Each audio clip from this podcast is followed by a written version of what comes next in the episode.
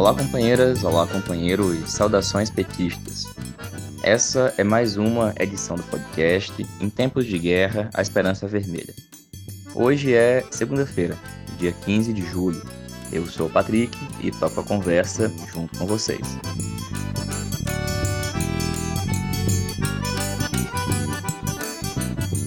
No episódio de hoje, falamos sobre a aprovação pela Câmara dos Deputados da chamada PEC dos Auxílios proposta pelo governo Bolsonaro. Ouvimos a estudante Marília Barrios, que é do coletivo Sou SUS e Dola Aprendiz, sobre o caso de estupro praticado pelo médico anestesista Giovanni Quintela. Ouvimos também o companheiro Ian Ribeiro, da Executiva Nacional da Juventude do PT, que fala para a gente sobre as discussões na JPP acerca das candidaturas jovens do partido nessas eleições.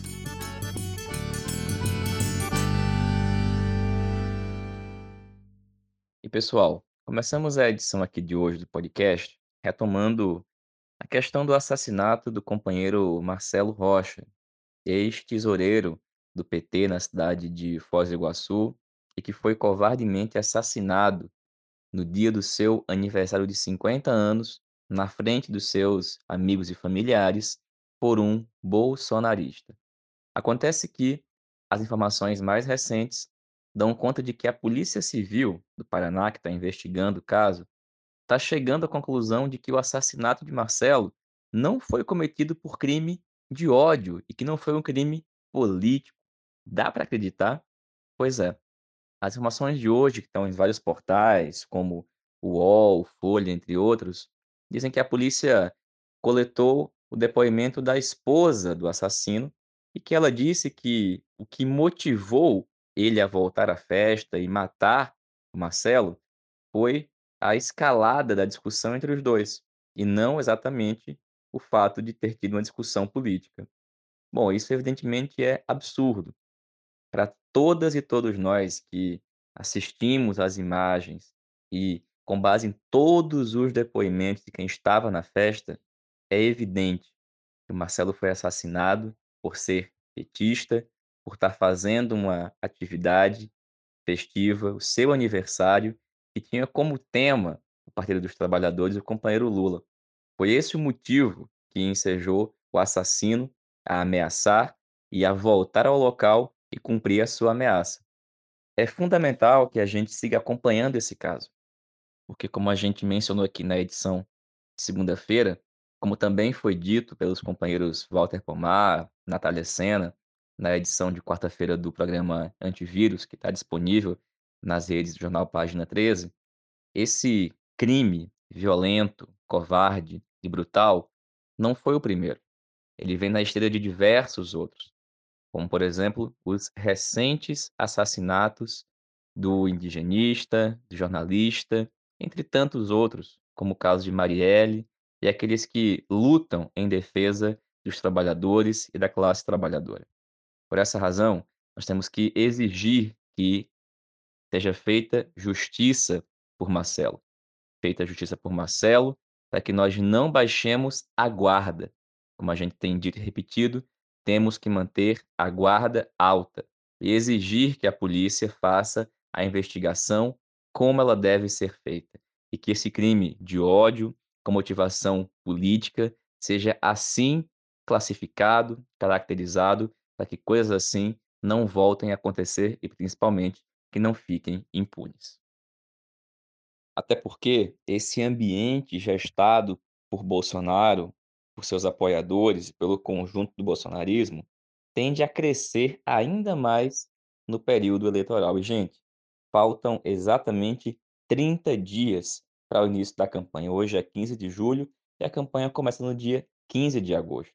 E vão ser 45 dias do período oficial de campanha até o primeiro turno, no dia 2 de outubro. Ou seja, nós temos um espaço de tempo pela frente em que casos como esse e situações como essa podem voltar a se repetir.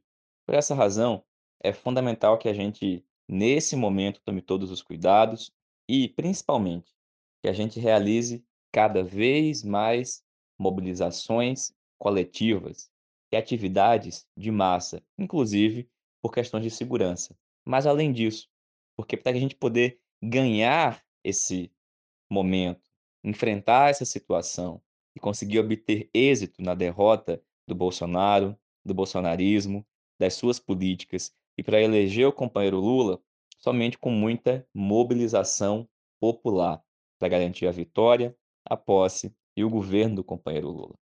Bom, essa semana o governo Bolsonaro conseguiu aprovar na Câmara dos Deputados um projeto que é aquela PEC dos auxílios, que já foi aprovada anteriormente no Senado Federal. A gente já tratou aqui no podcast, mas voltamos a comentar hoje porque a gente está falando de mais de 40 bilhões de reais que vão ser utilizados nesse momento para fazer políticas que têm prazo para acabar, políticas que têm o prazo para se encerrar no final desse ano. Ou seja, como está evidenciado, uma política absolutamente eleitoreira. Mas a questão não é essa. A questão é que isso tem o objetivo de garantir que o Bolsonaro continue no páreo, na disputa. E, gente, o cara está com 30, 31% em algumas pesquisas. E isso pode ter resultados. É por isso que teria sido fundamental que a gente tivesse enfrentado o debate acerca da aprovação dessa PEC no Senado, na Câmara, mas agora, com ela aprovada, que a gente saiba lidar com as suas consequências reais. Afinal de contas, a gente está num país com mais de 26 milhões de pessoas passando fome, outros milhões, dezenas de milhões de desempregados. E, bom, esse ambiente de degradação econômico, social, vai ter um impacto direto nas eleições. E, ora, essas medidas aprovadas na Câmara, propostas por Bolsonaro, tentam garantir que ele fique no páreo e que ele tenha condições de apresentar algum discurso nas eleições. Por essa razão, também não podemos baixar a guarda. Pois estamos diante de movimentos combinados. Por um lado, o governo Bolsonaro escala a violência e incita a sua base e os seus agentes a ampliarem a violência política contra figuras públicas, contra os nossos partidos, contra os nossos movimentos sociais, numa tentativa de intimidação, para evitar que haja qualquer tipo de mobilização e reação, criando um clima de terror e de medo, ao mesmo tempo que, por outro lado, aprova medidas como essa, que é a PEC dos auxílios, para tentar retomar uma parte do apoio e ganhar novos apoios. Esse movimento combinado pode ter resultados. Para enfrentar de conjunto essa situação, o caminho, gente, é mobilização popular, é luta social. Não é apenas a disputa eleitoral. Não basta apenas a preocupação com a montagem de palanques estaduais, a preparação de chapas com boas candidaturas a deputadas e deputados, ao Senado. A gente precisa ter um ambiente de discussão. E, vamos falar a verdade, Seria muito bom que isso estivesse acontecendo em torno do programa que a gente vai apresentar nas eleições, em particular para a eleição do companheiro Lula. O Lula que está viajando o país, realizando importantes atividades, atividades públicas. Na próxima semana volta ao Nordeste, vem aqui em Pernambuco, e este clima de mobilização popular tem que ser uma crescente, sob pena e nós chegarmos nas eleições, que volto a dizer, começa daqui a 30 dias, com dúvidas acerca do resultado. Afinal de contas, tem gente dizendo que é possível, e evidentemente seria ótimo, uma vitória no primeiro turno, mas até para que nós possamos atingir esse objetivo, é bom a gente ter o pé no chão e saber que, até mesmo nos melhores momentos dos nossos governos, teve segundo turno nesse país. Então, o melhor caminho, até para talvez conseguir vencer no primeiro turno, é trabalhar com uma eleição dificílima, que provavelmente terá segundo turno, que a gente vai enfrentar uma extrema-direita raivosa, violenta, armada e extremamente perigosa. Por isso, companheirada, sigamos cada vez mais juntos, com muita política no comando e discutindo as grandes questões do nosso país.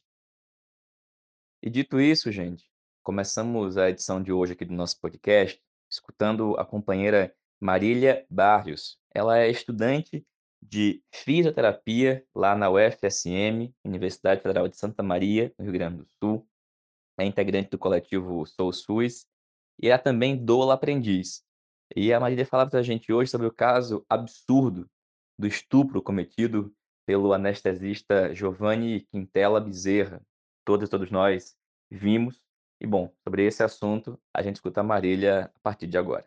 No início da semana, todo mundo recebeu com muito choque a informação de uma prisão em flagrante que ocorreu na segunda-feira, dia 11 de julho, no Hospital da Mulher em São João de Meriti, no Rio de Janeiro. E essa prisão foi do médico anestesista Giovanni Quintela Bezerra, em razão de um estupro que ele cometeu naquela semana nesse mesmo hospital. Durante uma cirurgia cesariana, né, a cirurgia para o nascimento de, de uma criança, um momento que deveria ser de encontro, né, entre essa criança e a família, encontro entre essa criança e a mãe, mas que acabou sendo de uma violência absurda, enquanto essa mulher estava completamente dopada por conta da, das medicações que o anestesista aplicou. Um comportamento, no mínimo, incomum, né, de desacordar, de dopar uma, uma pessoa durante a cesariana, que levou as enfermeiras a desconfiarem desse médico, já que era uma situação muito recorrente, né, as pacientes dele ficarem dopadas durante cirurgia, acordarem no dia seguinte, enfim, que levou elas a gravarem esse ato, né, absurdo, para ser possível ser feita uma denúncia, né, porque provavelmente ninguém ia acreditar nessas enfermeiras caso elas denunciassem sem essa essa prova que foi produzida, né? E infelizmente para nós não é uma novidade a questão de sofrer violência durante o ciclo gravídico puerperal, no Brasil, principalmente, que é um dos países mais violentos para as gestantes, tanto no, no acompanhamento do pré-natal quanto no pré-parto, no momento do próprio parto e também no pós-parto imediato, na internação hospitalar durante todo todo momento, né? A gente sabe tudo que as gestantes sofrem durante esse esse ciclo. Nesse caso, se evidencia o desrespeito à lei do acompanhante, né? Que é a Lei Federal 11.108 de 2005, que ainda hoje é muito desrespeitada nos hospitais por aí, Brasil afora, né? E muito mais durante a pandemia. Essa lei garante que toda gestante possa ter um acompanhante de sua preferência, sendo o companheiro, a companheira, a mãe, uma prima, uma amiga, enfim, qualquer pessoa da confiança dela para estar tá acompanhando durante as consultas do pré-natal durante o parto e o pós-parto também, toda a internação hospitalar ali. E a gente sabe que isso ainda é muito desrespeitado, inclusive muitas vezes vira caso de polícia, né, de ter que chamar a polícia para comparecer ao hospital para que seja assegurado esse direito. Nesse caso, existem vários relatos desse médico induzindo os pais da, das crianças a se retirarem da sala durante a cirurgia, né? A, ou então a se retirarem da sala logo depois que o bebê nascia, para esse médico ter a oportunidade, então, de, de estuprar, de abusar dessas pacientes enquanto elas estavam desacordadas, né? Ou melhor, logo depois dele mesmo desacordar elas. A gente precisa sempre lembrar que em momentos de crise, nesse caso, durante a pandemia, uma crise sanitária, os direitos das mulheres não estão, né, assegurados. A gente pode retroceder muito com relação a esses direitos e nesse caso a lei do acompanhante foi muito desrespeitada durante a pandemia, sob uma justificativa né, sanitária. Então, que pela permanência de muitas pessoas na sala de parto não seria possível estar presente o acompanhante dessa mulher. Enfim, isso aconteceu muitas vezes, né? Então, o, o pai da, da criança não poderia estar entrando, né? O acompanhante da escolha não poderia estar entrando na sala de parto, sendo que muitas vezes existem vários estudantes de medicina acompanhando, né, uma turma inteira de medicina ou de outros cursos da saúde acompanhando os procedimentos e muitas vezes aplicando esses procedimentos como se a mulher fosse uma, uma escola, né, uma, um objeto que está ali à disposição para o aprendizado, mesmo que não exista o consentimento dela, né? Então, para produzir essa mudança, a gente precisa cada vez mais de pessoas muito bem informadas, né, sobre os direitos das parturientes nos, nos hospitais ou mesmo em casa, caso forem parir em casa. A gente precisa ter um exército de pessoas muito bem informadas, né, que estejam dispostas a lutar por esses direitos, pelo direito do, da lei do acompanhante também, pelo direito da, da regulamentação da profissão de, de doulas, pela, pela lei, aprovação das leis de doulas, né, que já, já é aprovado em muitas cidades, em, em alguns estados no Brasil, mas não existe ainda uma, uma lei a nível nacional, né, que garanta a presença da doula, que é essa profissional que vai promover um conforto, um apoio físico e emocional para a mulher no momento do parto e que também vai estar tá ali presente para garantir alguns direitos, né, o respeito ao plano de parto, o acompanhamento integral, né, durante a chegada no hospital, em todo momento do, do pré-parto, enquanto o acompanhante pode acompanhar o recém-nascido, né, naqueles primeiros procedimentos, a doula continua, né, é a profissional que tem a responsabilidade de continuar acompanhando essa mulher que acabou de parir nesses primeiros momentos, né, e ajuda a evitar muitas violências que essa mulher está sujeita a sofrer ainda no sistema obstétrico. Então, a gente precisa lutar pela presença das doulas, né, caso a mulher deseje a presença de uma doula no, no seu momento do, do parto, né, e que isso seja um direito de possível acesso de toda pessoa que, que quer gestar, né? Então, que seja acessível para todo mundo e que seja logo, né? Porque a gente não pode continuar vivendo essa situação de não, não ser respeitada nem mesmo no momento de colocar uma nova vida no mundo, né? Então, acho que o recado era esse, né? A gente precisa estar tá disposto a se informar, porque não é um problema só das mulheres, e sim de toda pessoa que, que nasceu. Obrigado, Marília, pela tua participação aqui no podcast. Tive o convite para voltar mais vezes. Bom, gente, é absurdo que seja devidamente punido e que a gente continue fazendo denúncias sobre esse processo. Foi muito importante a atuação da equipe médica que gravou, filmou e, evidentemente, que deu publicidade a esse caso absurdo. Pessoal, a gente vai escutar agora o companheiro Ian Ribeiro. O Ian é atualmente membro da Executiva Nacional da Juventude do PT. Nesses últimos dias, tiveram várias reuniões e atividades da JPT para discutir o tema das eleições. E é sobre os informes dessas reuniões que o Ian fala para a gente a partir de agora. Fala, companheirada, ouvinte do podcast. Aqui quem fala é o Ian Ribeiro. Estou passando aqui mais uma vez para trazer um informe sobre como é que está o debate da juventude do PT em relação as candidaturas jovens hoje aí para deputados estaduais e federais, né? Estamos vindo num debate, desde o último informe que eu trouxe aqui, de duas reuniões, de algumas reuniões, inclusive também de uma comissão que foi criada de critérios da juventude do PT para definir prioridades. Como é que vai se debater estas prioridades?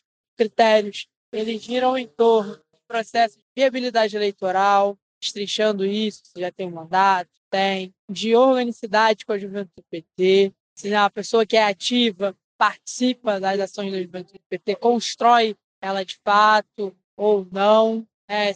está e ocupa alguma organicidade no partido, né? ocupando de fato algum espaço de direção, faz essa construção no dia a dia, entre outros.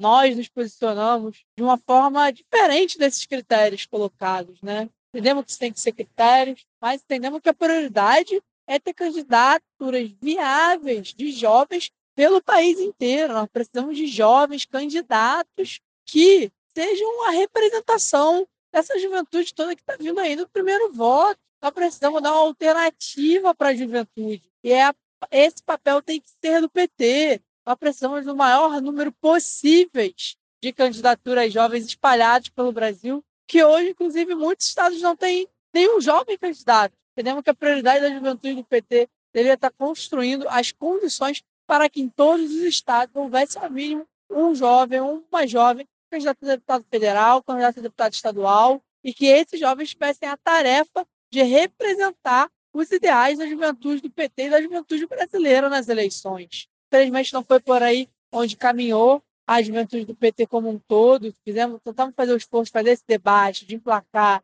tentar construir essas questões. Em certo grau foi absorvido mais o debate, ter candidaturas prioritárias que receberão recursos e outras que não receberão do Fundo de Juventude foi vitorioso, permaneceu, e nós não conseguimos derrotá-lo, infelizmente. E torço para que a gente tenha o melhor possível dessas candidaturas que serão contempladas pelo fundo futuramente, vou estar aqui vindo falar sobre elas E desejo toda sorte aí para a companheirada que vai estar na luta. Continuarei aqui na luta por termos os melhores jovens candidatos possíveis que representem as demandas da juventude brasileira. Valeu, Ian. Obrigado, companheiro. E pessoal, essa foi mais uma edição do podcast Em Tempos de Guerra, a Esperança Vermelha. A gente retorna na próxima segunda-feira.